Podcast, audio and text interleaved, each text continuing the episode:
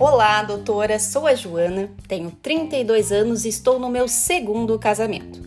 No meu primeiro casamento, já tive um filho e agora casei novamente e estamos tentando engravidar há mais de um ano e não conseguimos.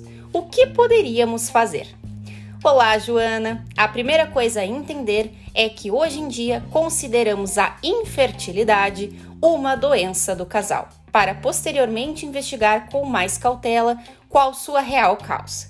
Consideramos infertilidade ausência de gestação após um ano de coito desprotegido em mulheres abaixo de 35 anos e seis meses em mulheres acima desta faixa etária, aonde, devido ao tempo de vida fértil, deveríamos estar mais atentos.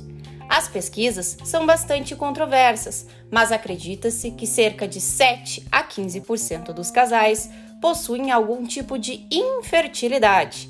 As causas derivadas de fator masculino geralmente perfazem um percentual por volta de 35% no total. A investigação clínica deve ser minuciosa, por isso, o primeiro e mais importante passo é consultar o médico e ter uma avaliação médica especializada